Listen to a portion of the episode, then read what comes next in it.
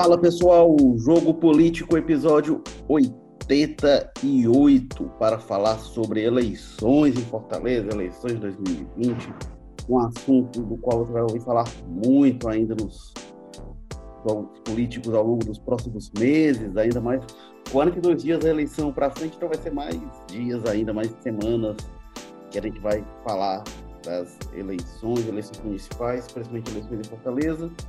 E no caso vamos falar sobre PT e Camilo Santana, essa tempestuosa relação, relação de conflitos. O PT é simplesmente, diria que fez que o governador não existe nessa discussão sobre a eleição na capital do estado, é, com a aval da direção nacional, o PT em Fortaleza, de forma é, amplamente majoritária, decidiu que o, a candidata do partido na capital será Luiziane Lins, e o governador não queria esse caminho, queria costurar um acordo.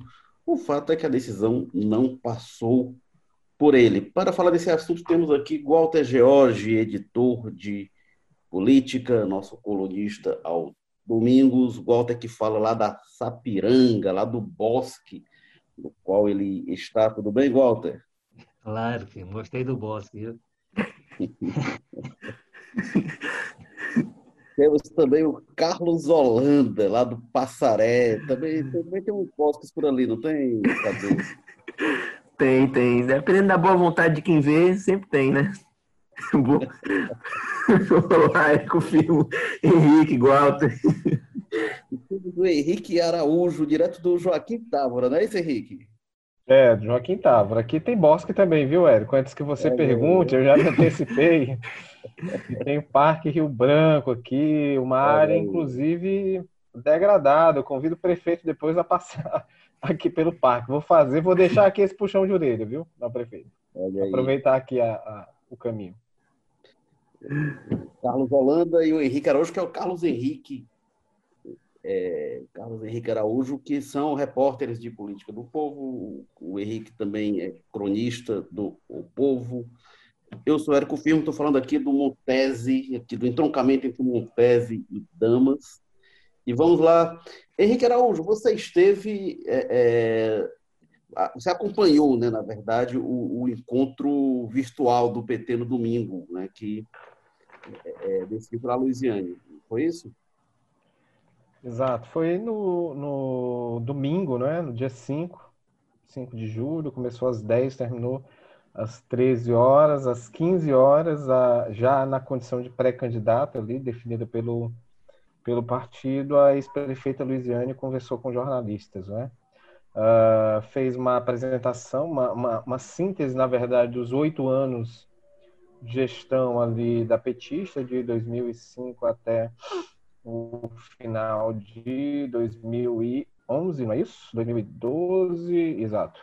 É, criticou ali esporadicamente o, o, o, prefeito Roberto Cláudio, principalmente ali nas áreas da saúde e segurança, entendeu?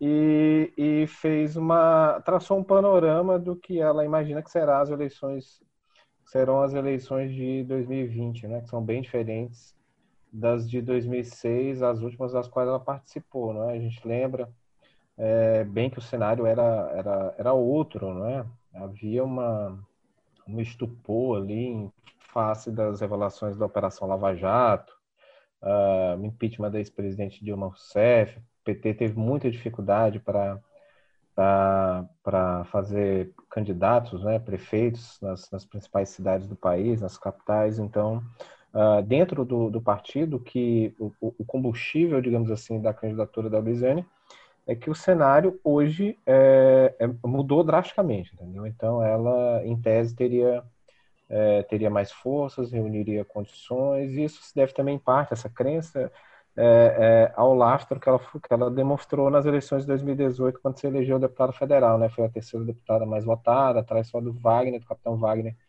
e do deputado Célio Sturas. Então, a, a, ela, ela está, pareceu animada, né? Pareceu animada para entrar nesta quarta disputa, não é, Érico? Quarta disputa, 15 anos depois de ter sido eleita é, pela primeira vez prefeita de Fortaleza. É, Walter Jorge, é, tem alguma possibilidade dessa decisão do PT ser revista de algum jeito? Formalmente não, né? Formalmente a decisão está tomada, está sacramentada. Mas, de repente, se tiver um acordo com a Luiziane, como teve com Guimarães em 2014, mas isso pode acontecer, assim, é, tem alguma chance disso se dar de alguma forma, Walter? Eu acho que são chance há e todas, né? É, você disse formalmente, formalmente do ponto de vista da, da, da dinâmica interna do PT, mas a, o que houve domingo foi a convenção, ainda não foi a escolha da candidatura oficial, né? né? É, agora, dentro daqueles protocolos que o PT internamente cria, em tese, a decisão está tomada, né? vai ser só referendada na, pela convenção, que será mais adiante. Mas eu acho que é muito possível. Vai ter, vai ter ainda uma, uma queda de braço, vai ser um jogo interessante, inclusive, da gente acompanhar. Eu sou capaz de entender uma parte do, do, da atitude, do comportamento que há em parte dos petistas, em boa parte do PT do Ceará, com relação ao Camilo, com relação. Né, um, um relacionamento um pouco complicado, porque a gente tem que lembrar a origem das coisas, né? Por que, que o Camilo é governador do Ceará? Ele não é governador por uma decisão do PT. Né? O PT, inclusive, tinha feito convenção e tinha por outro caminho. O Camilo é governador na reeleição, muito em função, admita-se, da, da, da, própria competência que apresentou, mas ele não seria reeleito se ele não tivesse sido eleito em 2014 por decisão do então governador Ciro Gomes, Cid Gomes. Né? Então, ele, foi uma decisão, inclusive, imposta ao PT, de certa forma. Né? É, o PT soltou aquela nota na época, né, que era maravilhoso. Foi o melhor documento que eu vi já de um partido lançado. Que é, é documento em defesa da não candidatura, né? Partido. Então, assim, não era assim, a gente quer que, não, a gente não quer que seja do PT, a gente quer que seja do PDT, do PSB, do PSDB. É, nós não, nós não... A gente quer que seja de outro partido que não seja do PT. nós não temos ninguém no manifesto assim, pela não candidatura. De fato, é um texto é. muito saboroso, porque foi engraçado, cômico, era quase cômico, né? Então, assim, eu acho que aí, é, é, aí nasce todo esse processo e é um processo que nunca foi resolvido de fato. O Camilo tentou, ao longo desse tempo todo, com grande competência, eu até digo, grande competência, conciliar essa situação, quer dizer, porque em muitos momentos, como no momento atual, são, são interesses absolutamente contraditórios, conflitantes. E nesse momento, você pensar em botar no mesmo palanque o Feira Gomes, principalmente o Ciro, e a Luiziane, e a Gleice Hoffmann vindo nacionalmente para apoiar, é inviável. Por quê? Porque tem uma, um embate muito forte. Então, assim, aí cria-se uma situação que o tempo todo tem que ser o Camilo vai tocando as coisas, né? tentou fazer, tá, está tentando fazer, eu acho que não arquivou a ideia, mas, assim, o que aconteceu ontem realmente foi um, no mínimo dizia o seguinte, olha, a gente tem que refazer alguma estratégia que a gente tinha pensado, que não é, não é simplesmente colocar. E eles sabem disso, quer dizer, o Nelson é um petista histórico, o Camilo tem muito tempo também de PT, e esse pessoal sabe como é que funciona o PT, e eu acho que entende que não é só dizer, olha, o nome está posto aqui, o pessoal vem cá, vem buscar, vai ter que trabalhar para o nome do Camilo para ser imposto dentro do PT teve que ser trabalhado, teve que ter alguma articulação com Guimarães, que na época queria a vaga de senador. Enfim, você, Dentro, dentro da forma como as coisas acontecem dentro do Partido dos Trabalhadores, a gente sabe que é assim. A gente tem que ter um nível de articulação, de trabalho, de, de bastidor, que parece não estar tá havendo. Foi simplesmente posto. Não, o, eu conversei com a pessoa do PT no, no sábado, e a expectativa deles era que o Camilo aparecesse virtualmente, né, como todo mundo, mas que aparecesse nesse evento. Né? Havia essa expectativa deles, porque houve um convite, houve uma conversa do, do Guilherme com com o Camilo. Então, eles não quiseram anunciar, porque realmente imaginei que não tinha certeza. Mas, e o Camilo, né? Vendeu as caras. Então, então assim, o, é, é uma situação muito complicada que eu consigo entender. E consigo entender a parte do Camilo também, porque o Camilo é uma pessoa, possivelmente, se sente é, é, é desconfortável em qualquer gesto que pareça de, né, de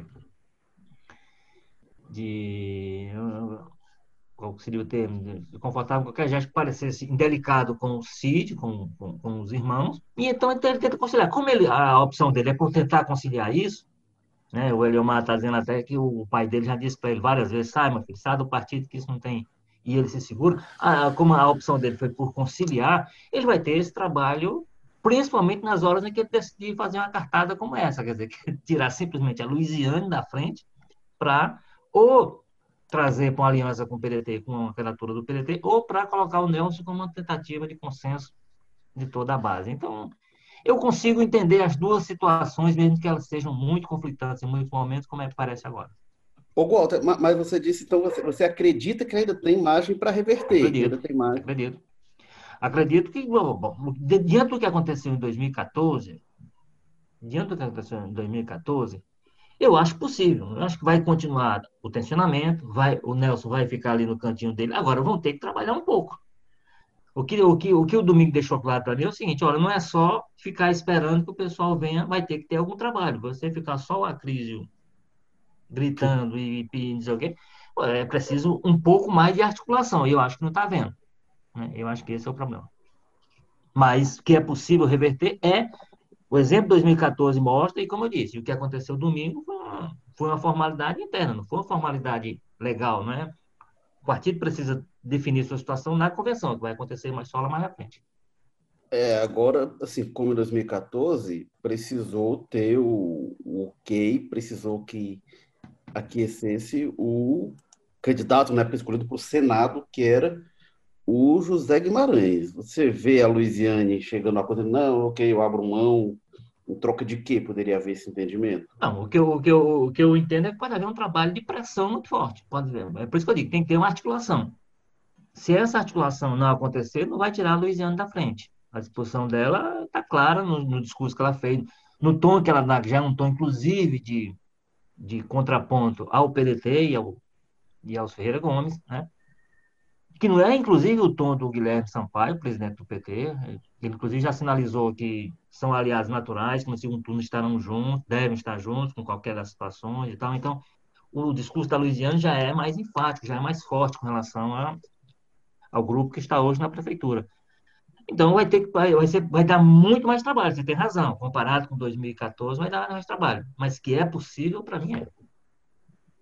é. Eu acho difícil convencer a Luiziane e acho improvável que o PT tente atropelar a Luiziane de novo, depois do histórico de 2004, enfim. Mas colocando na roda o Carlos Holanda. Carlos Holanda, é, o PT entra nesta eleição em Fortaleza para marcar posição, a Luiziane briga para o segundo turno. O que, que você acha que é o papel que, que o PT tem a desempenhar na campanha? Primeiro, só um. Eu, como vocês pontuaram aí, acho que é, em 2014 tinha uma moeda de troca mais clara, né? Que é, como a gente citou, a, a possível postulação do Guimarães ao Senado. Agora, é, talvez é, o momento exige uma, uma narração muito mais habilidosa, muito mais é, cuidadosa, meticulosa e muito provavelmente que englobe aí é, nesse contexto de tratativas o próprio ano de 2022. É, e a preço de hoje eu não vejo qual seria a, a, a moeda de troca mais, mais clara e evidente, talvez é, o, o, o, Ferreira Gomes, um pedetismo é, ocupando a cabeça, com o PT no arco, apoiar uma candidatura do, do PT ao, ao governo, talvez o, mas acho que isso ficaria inviável, porque tem Roberto Cláudio aí como um candidato natural. É, enfim, é, o PT entra nesse ano para marcar posição, com, e eu acho que a Luiziane é a, a, a, escolha que deixa isso mais claro e evidente, né? É fazer oposição ao, à atual gestão do prefeito Roberto Cláudio e ao e ao candidato à sucessão, também marcar uma, uma posição a nível nacional, que aí se estabelece uma polarização quase que natural com o capitão Wagner, que é o candidato que, embora não se autodenomine assim, é o candidato naturalmente mais próximo do presidente Jair Bolsonaro. Só que é uma estratégia que aqui encontra alguns é, alguma, alguns obstáculos, né? O PT, na maioria dos locais do país, é o, é a oposição mais, mais é, evidente ao bolsonarismo e ao que o Bolsonaro representa. Mas aqui a principal força é o PDT do, do Cid e do Ciro Gomes, e eu acho que essa polarização tende a se instalar dessa maneira, com essa configuração. PDT de um lado, PROS, é, representa, representado aí pelo Wagner e por outros é, agentes, atores aí que ligados às forças de segurança de outro. E aí o, o PDT tem, o PT tem esse desafio de se posicionar é, de modo a beliscar ou tentar é, avançar aí ao segundo turno.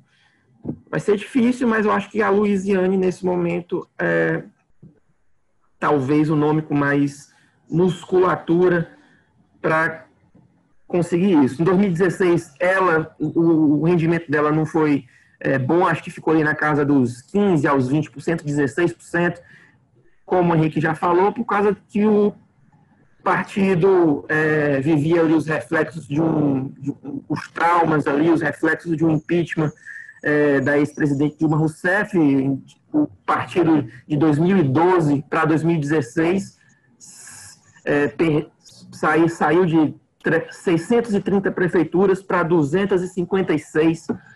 Fiz essa rápida pesquisa aqui para o podcast, então é, não foi só a Lusiane, né? É, foi um foi um, um contexto nacional com a consequência aqui na capital. Eu, eu vou pedir também para o Walter e Henrique falarem sobre isso, o que, projetam da campanha do PT em Fortaleza. Só queria pegar esse seu ponto, Cadu, do, do, da moeda de troca, porque o que me parece é que o que o que está tá oferecido aí?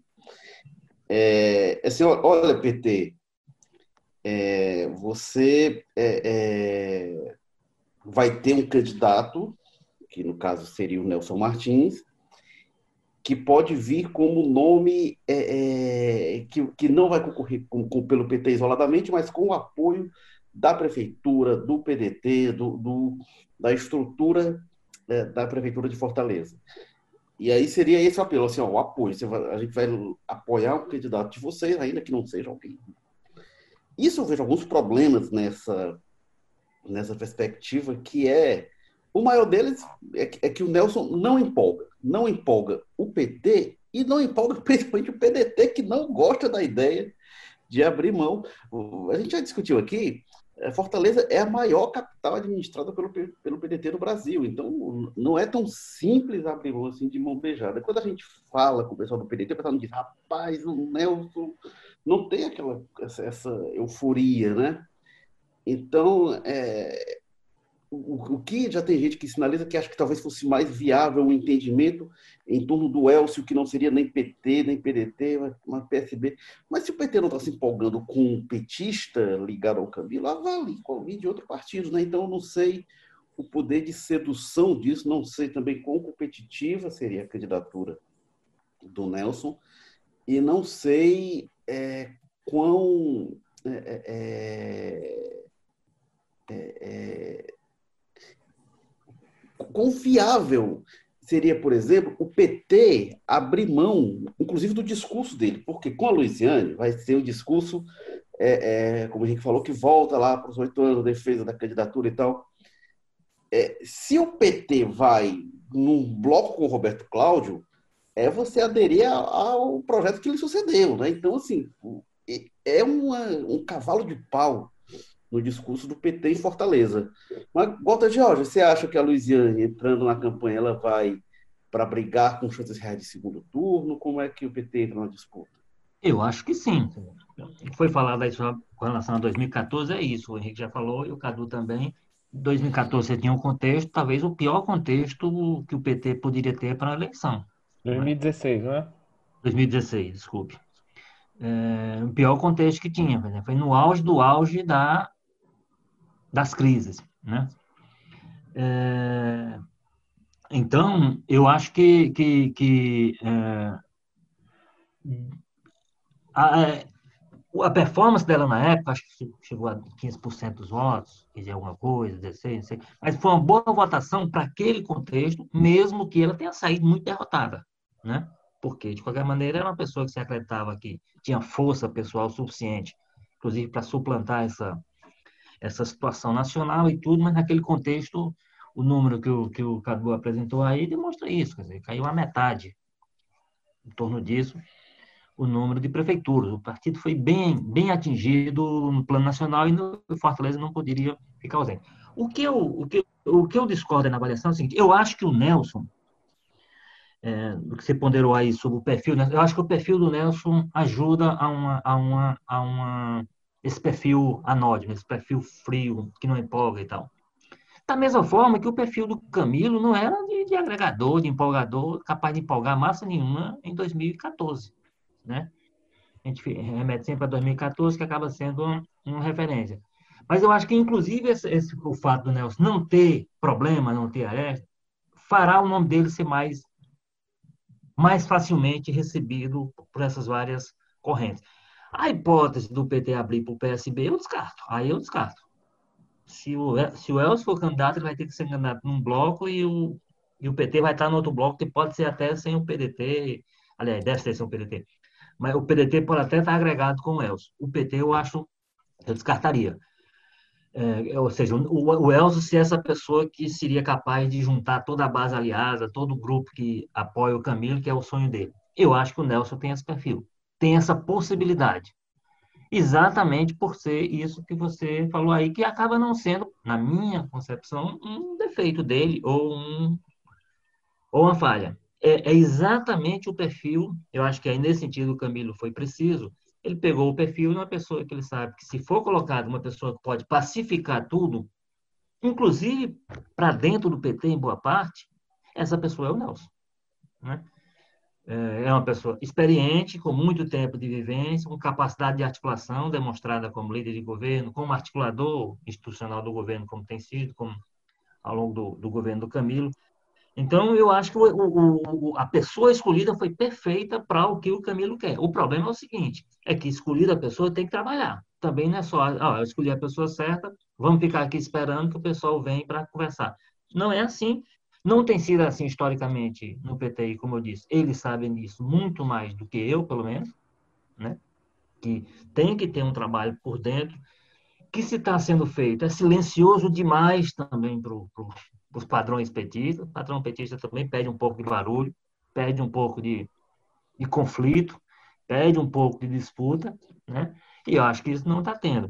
Então, mas tirando isso, tirando isso, eu acho que a escolha foi a escolha corretíssima, com o perfil correto, capaz, capaz de, se a ideia é, é, é, um nome que consiga juntar todo mundo, e aí foi o que pesou, eu entendo, para o caso do Camilo. Camilo não tinha o PT aceitaria, já que a articulação com o Guimarães foi feita diretamente, ele tinha controle sobre o partido.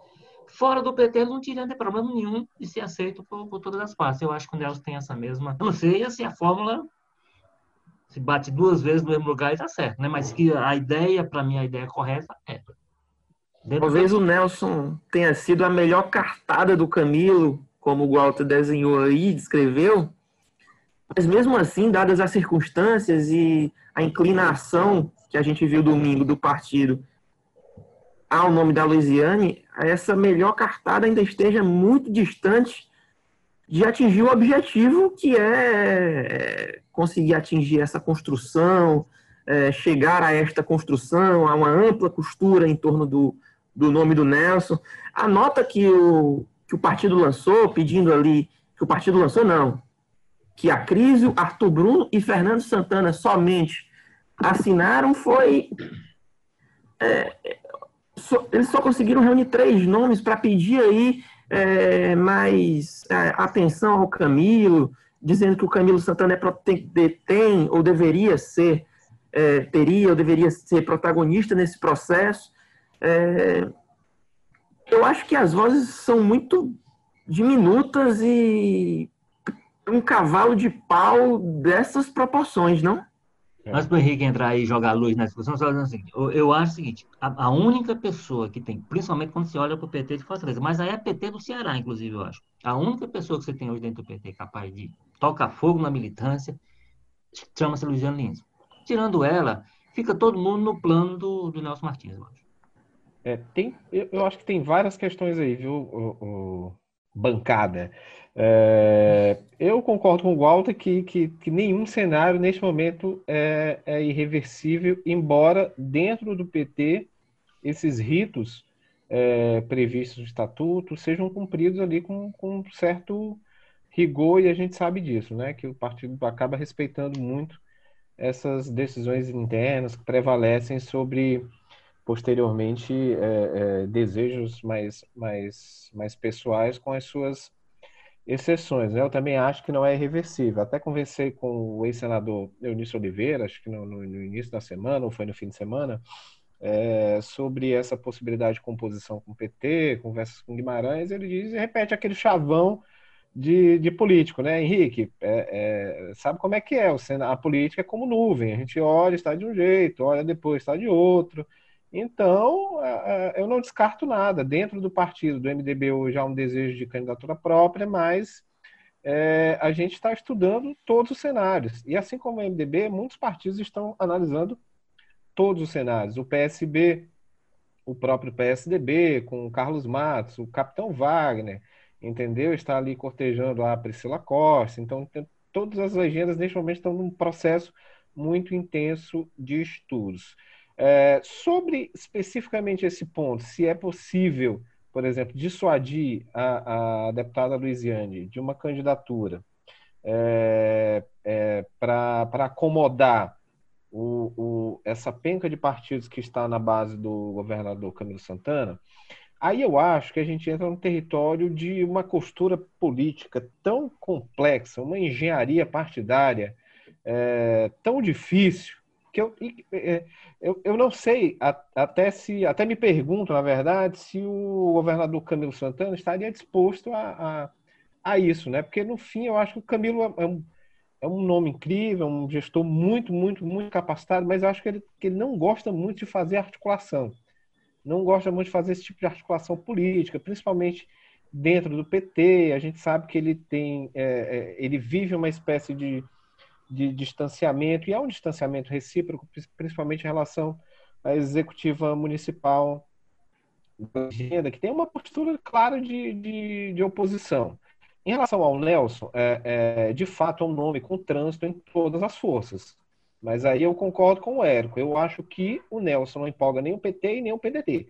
Acho muito difícil, muito, muito, muito assim, não, não, não, é, não por outra não por outra razão, mas porque é, os pedetistas são enfáticos quando dizem que o, o, que o partido jamais abriria mão da cabeça de chapa aqui em Fortaleza é, para ceder esse espaço ao PT, ainda que o candidato fosse o Nelson Martins, porque de tal maneira, caso eleito, o, o partido teria nas mãos aí o governo do estado e a prefeitura é, em troca de uma promessa para 2022, eventualmente a, a candidatura do prefeito Roberto Cláudio. Então, a gente sabe que na política é muito difícil é, é, trabalhar com promessas, né? Há muitas traições, mudança de cenário, até 2022 ainda leva algum tempo. Então, não sei se o PDT abriria mão tão facilmente é, para, para abrigar o Nelson como uma candidatura de consenso ali, embora o Camilo tenha, tenha feito esse gesto. Então, acho, acho bem complicado. Por outro lado, para que a Luiziane abrisse mão ali também dissesse, vou, vou concorrer, o candidato é o Nelson, precisaria haver um entendimento entre ela e o governador Camilo Santana, que não houve até agora. Entendeu? Então, acho muito difícil que de, de, de, agora em diante, assim, tomando como referência tudo que já transcorreu, é, que, que o governador e a, a ex-prefeita cheguem a esse entendimento. Eu não sei se eu falei, mas na coletiva a, a Luiziane chegou a falar. A... Opa, perdemos o Henrique. Na hora que o Henrique ia dar, soltar a bomba, ele cai. Pega, aquela, aquela informação que eu estava aguardando para esquentar o programa. Não sei se eu falei, mas aí. É, eu aqui e aí. Já já ele volta com a gente. Ele volta para dizer. É, Mas, olha, só, só, sobre esse ponto, só tem uma coisa que eu acho, Gotas, eu concordo em relação ao, ao, ao perfil do Nelson, e, e, o Camilo também, em 2014, eu acho que a diferença é que o Camilo empolgava pe, pelo menos o Cid, né? Desde 2012 que o Cid tinha a intenção de fazer o Camilo candidato prefeito. E agora eu acho que o Nelson, ele definitivamente acho que não, não empolga os Ferreira Gomes, talvez empolgue no máximo o Camilo, mas aí me, me parece é, realmente pouco. É, bom, e aí, é, nessa projeção sobre o, a perspectiva da gestão Luiziane, o que eu converso com, com quem acha que seria interessante o acordo, o Ciro fez apelo por acordo, né? É, o, o, há um entendimento de que a força da, da, oposição a Bolsonaro no Ceará é muito grande. Se você une o apoio de Lula, do Ciro, do Camilo e une em torno de uma candidatura, é, é uma força política muito grande, né? Teve uma votação expressiva. E o próprio Tasso, né? Que o Tasso também tem, tem um discurso muito, hoje, muito é. anti-bolsonarista, né? É, mas aí, mas aí o Tasso já, é, mas aí o Tasso já por outro campo, né? Eu acho já mais difícil formar. Eu digo assim, mas não é somatório de forças, tá? É. É, mas é porque quem vislumbra uma aliança que uma candidatura com apoio de Ciro, Lula, Camilo, por exemplo, é, seria uma função muito grande. O Tasso já acha mais difícil entrar nisso, mas se você é, e aí o que se projeta é que assim essas forças divididas de repente podem é, levar a vitória do candidato com apoio do, do Bolsonaro, no caso o Capitão Wagner. É, será que isso Walter Cadu, será que isso sensibiliza? Poderá ser o que eu vejo isso como o grande fator, por exemplo, que o Ciro aponta para tentar uma costura, enfim. Será que isso vai falar aos corações petistas, principalmente da Luiziane? Rapaz, eu acho que é, é, é, essa reflexão sobre o plano nacional, sobre é, o momento adverso e essa necessidade de se de, de travar um, de, de, costurar uma frente para travar um combate é, nos diversos planos contra o Bolsonaro, é sempre o, o pretexto, né, em que é legítimo é, na maioria dos aspectos, mas às vezes serve para justificar um desejo que já existiria sem o Bolsonaro. A crise já é próximo ao PT, por, próximo ao PDT, por exemplo, é, e defende essa aproximação do PT com o PDT, sem que exista necessariamente o Bolsonaro.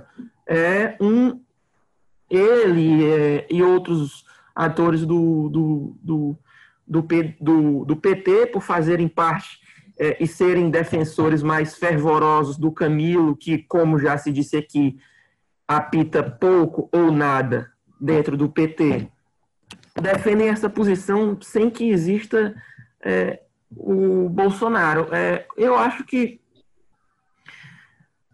para este argumento de que temos que formar uma frente para é, combater o capitão Wagner, que é uma ameaça, essa é, pa, para esse tipo de argumento, o argumento que vem na, na contramão é primeiro turno é momento de é, todos apresentarem seus projetos e vamos medir forças, e no segundo turno a gente pensa numa, numa coalizão. O que pode acontecer é, aqui no exercício de projeção, como a gente já, com, a, com as várias ressalvas que se fazem necessárias, né? como a gente já pontuou aqui, a, a coisa ainda está no plano do indefinido, mas o que eu acho que o que pode acontecer em caso de, o, de, o, de uma campanha de primeiro turno, é, na qual o capitão Wagner largue muito na frente, inclusive chegando com possibilidades de é, liquidar a fatura já na primeira etapa, é o Camilo se posicionar já no primeiro turno, saindo daquela neutralidade que já é característica dele em primeiros turnos, como foi em 2016, como foi em 2018. Mas eu acho que esse, esse argumento de costurar uma frente é, em, que como protagonistas teria teria PT e PDT, eu acho que ele é um argumento que cabe várias é, contra-argumentações. Eu acho que ele não é um argumento que em si se vale. Eu até me arrependi agora de ter colocado o Cadu para falar na minha frente, porque sugerido, porque ele esgotou. Na verdade, eu, eu, o que eu acho é isso. Assim. Eu acho que é muito mal compreendido no Brasil, aí eu vou discutir em tese, é muito mal compreendido no Brasil essa questão do, da existência do primeiro e do segundo turno. O primeiro turno é para que todos os partidos, e aí você tem o PDT é um partido grande, PT é um partido grande, PSDB, todos esses partidos grandes deveriam ser obrigados a apresentar candidaturas. E não é preciso só é, para vencer, não, é para participar do processo, para apresentar a sua plataforma, para dizer o que, é que faria diante dos problemas da cidade e tal. E aí, já, se quiser, já nessa fase, começar a discussão sobre o segundo turno, e isso está posto. Isso foi dito pelo Guilherme, foi dito, você lembrou aí, pelo Cid, Ciro, até sugerindo uma, o Cid e o, o Cid mais enfaticamente, o Ciro reforçando isso, já até sugerindo que isso poderia acontecer já no primeiro turno, mas todo mundo dizendo o seguinte, olha, essas forças elas vão estar juntas porque elas têm, têm um inimigo comum. O inimigo comum de todo mundo é o é a candidatura que representar o Bolsonaro ou o governo Bolsonaro. Então, se são essas forças, elas podem, no primeiro turno, se elas são efetivamente fortes, cada um isoladamente, elas vão é, é, somar uma quantidade de votos, eu imagino, que, não vai, que vai garantir pelo menos um segundo turno. Aí, no segundo turno, elas estarão juntas necessariamente, porque a coisa convergeria politicamente até nessa linha. Então, eu acho que essa dificuldade, não, não, resolver a coisa logo no primeiro turno, evidentemente, se for possível, se o cenário permitir, tem que se trabalhar para isso. Não sou, mas num cenário, como a gente tem esse no, no, em Fortaleza, por exemplo, sem, a, sem aquela candidatura natural, a candidatura mais natural que a gente tem aí é, de fato, é o Capitão Wagner. Mas eu imagino que ela não seja suficiente capaz de, no primeiro turno, ter a maioria suficiente para ganhar. Né? Então, se você tem nas outras forças deixa que, deixa que todo mundo vá primeiro turno fazer a sua campanha, cada um mostrar-se viável para o eleitor, obter a maioria, e aí já estabelece, já estabelece agora, já está estabelecido em alguns aspectos, se vê isso, uma pré-conversa sobre como é que a gente vai estar no segundo turno. Mas nesse momento, eu acho que todas essas forças, todas, deveriam se esforçar para apresentar uma candidatura.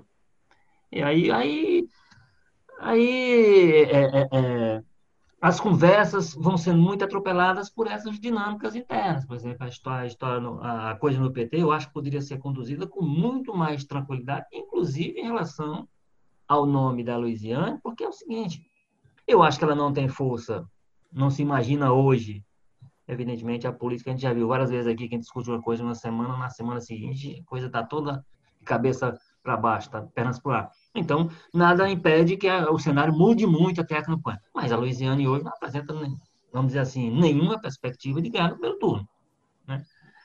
É, então, mesmo com a Louisiana, se ela tiver no segundo turno uma candidatura que represente o PDT, aquelas forças lá, e o, e o Capitão Wagner, será que ela, o Capitão Wagner, com todo aquele pessoal que representa o. Vamos lembrar que ela já, foi, já foram aliadas, então não são tão estranhos um para o outro. Mas o que ele representará na campanha, que mesmo que ele tente se esforce para fazer uma coisa meio distanciada, meio com rum, com jeito e tal, mas ele vai ser o candidato do Bolsonaro em Fortaleza.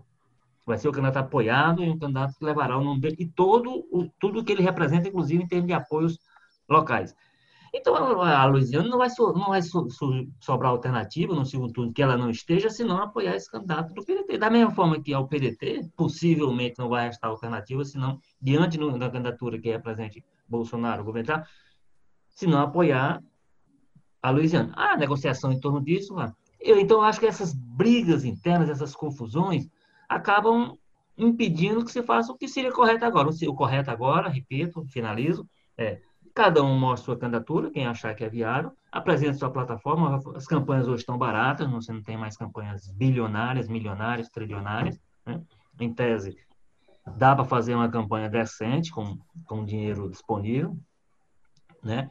E depois, tanto que você imagina o pessoal hoje, no segundo turno em Fortaleza, que era um partido até outro dia dado como radical, ele, inclusive, com relação ao PT, ele já sinalizou. O PT no segundo turno está junto. Com relação à candidatura do Roberto Cláudio, do, do, do, da gestão, que, a, que, que represente a gestão Roberto Cláudio, se ela tiver no segundo turno, eu acho que eles não ter alternativa.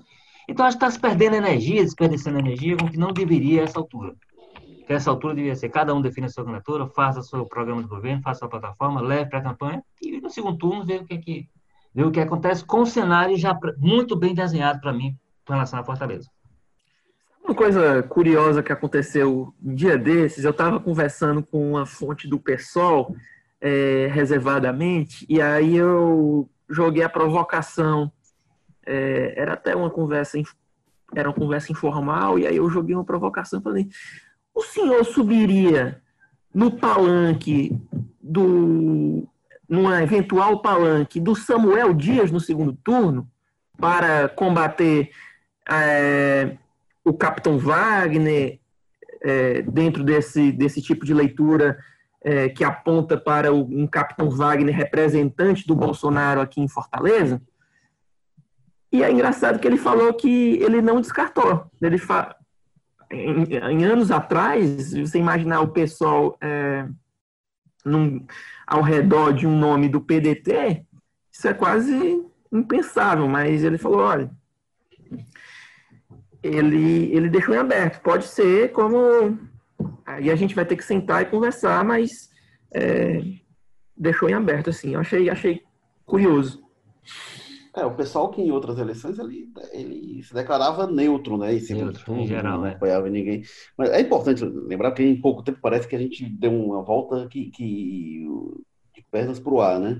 Em 2012, na eleição da sucessão da Luiziane, com o Roberto Cláudio se elege, o capitão Wagner estava aliado da Luiziane. Pelo PR na época, eles indicam o vice da Luiziane, o professor Mourão, e o vice do, do Elmano, Elmano de Freitas, né, da chapa pela Luiziane. Então, o capitão Wagner, que agora caminha para ser candidato com apoio do Bolsonaro, ele já apoiou a, a Luiziane. Né? É curioso como caminha-se isso, né? O, o Wagner é orientado por, pela postura prioritária dele, que é de oposição ao Guto Ferreira Gomes, e naquele momento era a Luiziane quem representava isso, e ela não se fez de rogada, ela aceitou claramente. É, mas, mas, tanto, tanto, era que eu acho que o problema é muito mais, não seria ele, mas o que ele representará na campanha. Né? Ele, ele representará, ele, ele fará algum esforço, ele é muito, a gente já discutiu isso um pouco aqui, ele tem inteligência política reconhecida e tal, tanto que o, você não vê. Ele esteve lá no evento com, com o presidente Bolsonaro em Penaforte, mas ao contrário de muita gente que tem exposto aí várias imagens ao lado do, do, do presidente, você, por enquanto, não se viu ainda. Não sei se ele fez, né? De repente até fez. Mas pelo menos não cuidou, não correu para divulgar e tal. Ele sabe que tem que administrar isso com algum cuidado, mas assim, mesmo assim ele terá com ele esse pessoal. E aí vai ficar difícil para um petista, para a Louisiana em especial, manifestar qualquer tipo de apoio é uma candidatura que carrega, mesmo que tenha essa simpatia, ou essa aproximação pessoal, essa amizade, ou esse conhecimento e essa confiança, sei lá, que foram aliados, mas o que ele representa será mais forte. Então, eu acho que a dificuldade é muito mais nesse sentido. De fato, não é pessoal, porque pessoalmente eles têm lá sua, sua história juntos. É, eu acho que para hoje não. Eu acho que na, é, naquele momento, mas acho que hoje, inclusive, é isso. Assim, eu acho que é uma candidatura que se tornou algo que assim, o PT eu acho quase certo, assim, se, se vai o PDT contra o Capitão Wagner, acho que o PT vai apoiar o PDT, né? E mesmo o pessoal, como o Cadu relata, é, é capaz de estar nesse bloco. Agora, uma questão para a gente se encaminhar para o fim, é, agora é, é, começo com o Walter agora. Walter, é, a postura do Camilo nesse cenário, se vai nisso, né? PDT com candidato, PT com outro. Em 2016, o Camilo ficou neutro. Né? Disse, não, não vou me meter porque minha base está dividida. É, eu até já tive a oportunidade de perguntar isso para o Camilo, ele não, não respondeu, né? Disse, não, tem tempo, vamos ver aí. É, o que, que o Camilo vai fazer agora? Porque, vamos lá, o Camilo está mais forte, né? Pós-reeleição, com a votação que teve. É, o acirramento com o Capitão Wagner, 2016 era Roberto Cláudio contra Capitão Wagner também. Roberto Cláudio, um candidato mais forte do que será provavelmente quem ele indica como sucessor. É, e o, o acerramento com o Capitão Wagner não estava no nível que está hoje, depois da paralisação do motim da Polícia Militar no início do ano. Para onde é que você acha que o, que o, que o, que o Camilo vai, Walter, nesse cenário que está hoje de divisão PT-PDT? Você vê cenário para ele ficar neutro de novo? É, olha, eu, eu. É a neutralidade. Bom, 2016, ele, ele, ele, ele era outra pessoa, como você disse, né? Ele adquiriu desde então uma personalidade própria, ele já foi submetido a um teste de urnas, aí já como defendendo o legado próprio, né? Não como um candidato que alguém está indicando e tal, etc. Mas já defendendo o próprio legado. E foi muito bem, né? Foi reeleito com muita força, um dos mais, uma das votações mais expressivas do Brasil. Então ele hoje tem um pouco, tem mais voz para para conduzir essa essa questão. Só que eu entendo que é, eu prevejo ou espero uma atitude dele diferente em função disso do que ele teve em 2016, que ele teve uma atitude, como você disse, ele se distanciou, esperou a coisa, quando o segundo turno se definiu, aí ele entrou na campanha pesada do, do Roberto Cláudio, né? É, manteve um distanciamento, foi, acho que foi correto, não, mostrou o desagrado dele com o encaminhamento, mas também não foi trabalhar contra a candidatura do PT, e se o fez, fez com muito, muita, muito silêncio, muita competência que não, não gerou nenhuma crise com o partido, né? Porque ele não trabalhou contra, não trabalhou a favor, né, mas também não trabalhou contra. Eu acho que agora corre o risco de ele ter uma postura um pouco diferente. Corre o risco de ele. Ah, porque agora ele se empenhou no nome, ele tentou, da, da outra vez ele não tentou interferir, ele tentou interferir no processo, né? ele tentou dar, dar a opinião dele, colocar uma opção dele e foi ignorado. Foi, não, até agora tem sido ignorado. Né? É, da outra vez ele até falava que defendia e tal, mas realmente não. É, mas, mas é, é diferente agora, ele né? pegar uma pessoa que era da equipe dele, tirar e dizer, essa pessoa aqui está colocada à disposição e tal. Ali ele sinalizou o seguinte: olha, o encaminhamento que está sendo dado não me agrada. Eu não gosto do que está sendo feito. Né? Ele mandou um sinal no meio. É... Então, eu espero dele uma atitude. Eu não sei o limite que ele pode ir. Evidentemente, tem limites legais aí, ele não pode aparecer na campanha do, do bacana, ele não pode subir, tem uma série de limitações que a lei própria já determina, né? Mas eu acho que ele vai ter uma atitude menos, é, não diria a palavra omissa, mas menos calma do que ele teve naquele. Se ele tomar, se, ele, se por acaso ele não aceitar a decisão do final do partido, qualquer que seja ela, eu acho que isso vai aparecer com mais clareza na campanha que o PT apresentar e o próprio PDT, né? A campanha que essas forças é, apresentar, ao contrário do que aconteceu em 2016. Ele foi, se distanciou e depois foi para a campanha do Roberto Cláudio quando foi liberado, porque o PT ficou fora do segundo turno. Então, eu, eu, imagino eu imagino uma situação um pouco diferente esse ano e nessa campanha, caso o desfecho não seja, porque eu continuo insistindo em dizer que eu acho que, mesmo que você vá contra o que é a dinâmica do PT, o que é a história dele, como é que as coisas funcionam lá dentro, mas eu acho que ainda tem água para correr por debaixo dessa ponte. Carlos Holanda, o que, é que você acha que o Camilo fará? Acho que a tendência é, é essa de seguir essa conduta de distanciamento. Quando a bola for colocada em jogo para valer e entrar no, no jogo político eleitoral num primeiro turno somente se é, a vaca estiver indo pelo brejo, né? E, e, e, o Capitão Wagner, favorito a preço de hoje, estiver confirmando esse favoritismo na prática. Se isso não ocorrer, acho que o Camilo, a tendência é que o governador Camilo Santana permaneça neutro, sem criar é, problemas, constrangimentos é, com PDT nem com PT. Acho que é a, a tendência mais do que natural e com base nos anos anteriores é essa, né? É, é isso que tradicionalmente é feito, né? Não sei se esse novo cenário. É, é, Walter, essa, essa possibilidade que o Eudoro coloca, dizendo, olha, eu acho que o Camilo devia puxar o bonde, buscar outro rumo. Qual a possibilidade que você vê no curto prazo e no, e no longo prazo? Olha, o Camilo, eu me lembro que, que acho que na primeira entrevista que foi eu e você até fizemos com ele, depois de eleito, entre a eleição e a posse, a primeira eleição dele, ou seja, nós estamos falando de 2016, né? 2014? 2014. É, já era, era submetido essa pergunta sobre a relação dele com o PT e tal, e ele, ele falava do, assim... Do, 2018 de novo, né? Então todo ano eleitoral isso volta. Pois é, então é muito tempo que ele responde a isso, e eu acho que ele tem administrado isso, como eu disse, ele, ele, ele é de fato um político muito paciente, muito calmo, que lida com essas situações com alguma... É, eu acho que já viu momentos piores, eu entendo. Já viu momentos piores. Então, eu, eu acho que é um político, de qualquer maneira, quando testado de maneira, mas deu demonstrações cabais de fidelidade no, no episódio com relação. É, porque, é porque o Camilo ele, ele, ele, administra uma situação, vamos, vamos convir, muito delicada. Quer dizer, se, se, ao mesmo tempo defender o Lula e o Ciro Gomes nesse momento, você tem que ter uma capacidade de equilíbrio que tem que ser um Camilo mesmo, Santana. Né? Alguém com menos paciência do que ele já teria realmente decidido, eu vou decidir um lado aqui e vou para esse lado, e ele tenta conciliar.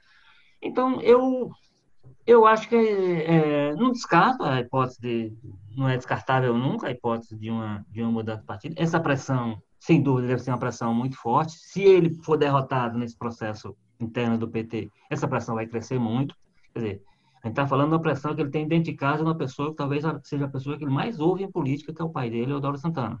Né? A pessoa que ele mais considere.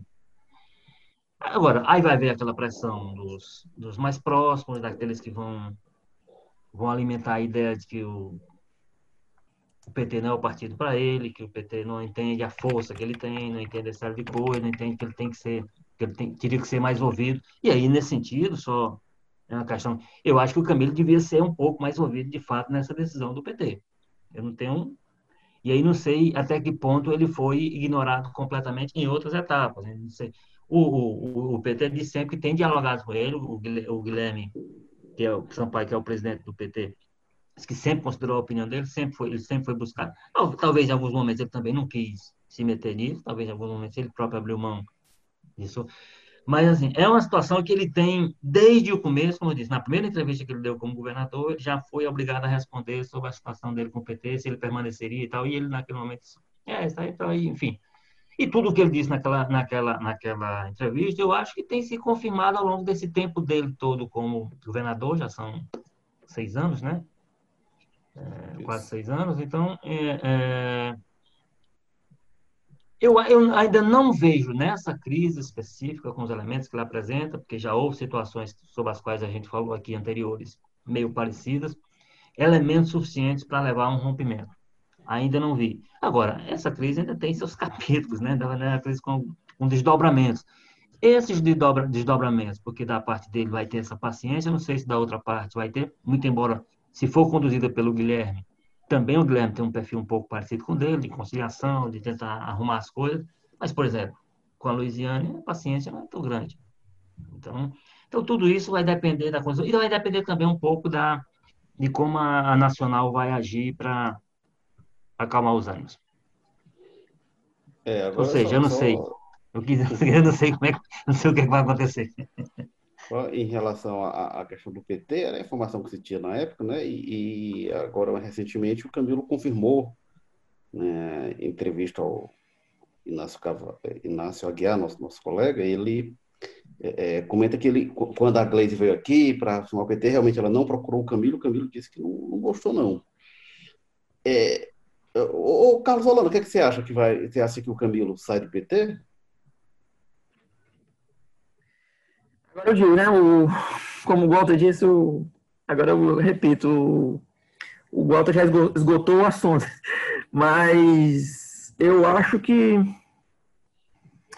eu acho que eu não sei para falar a verdade. Eu acho que ele sempre sempre se especula que ele está saindo do PT. É, é, é, de fato uma relação na qual ele não tem uma influência nos rumos do partido é, tão significativa como um governador do, de um estado poderia, em tese, ter.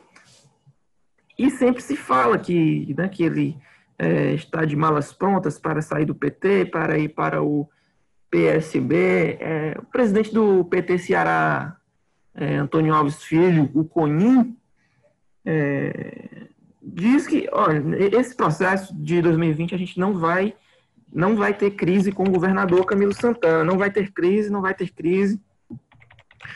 Mas de um pequeno desgosto aqui, um outro de sabor ali, um outro juntando com uma mínima contrariedade ali, talvez isso possa resultar numa, em algum momento numa saída.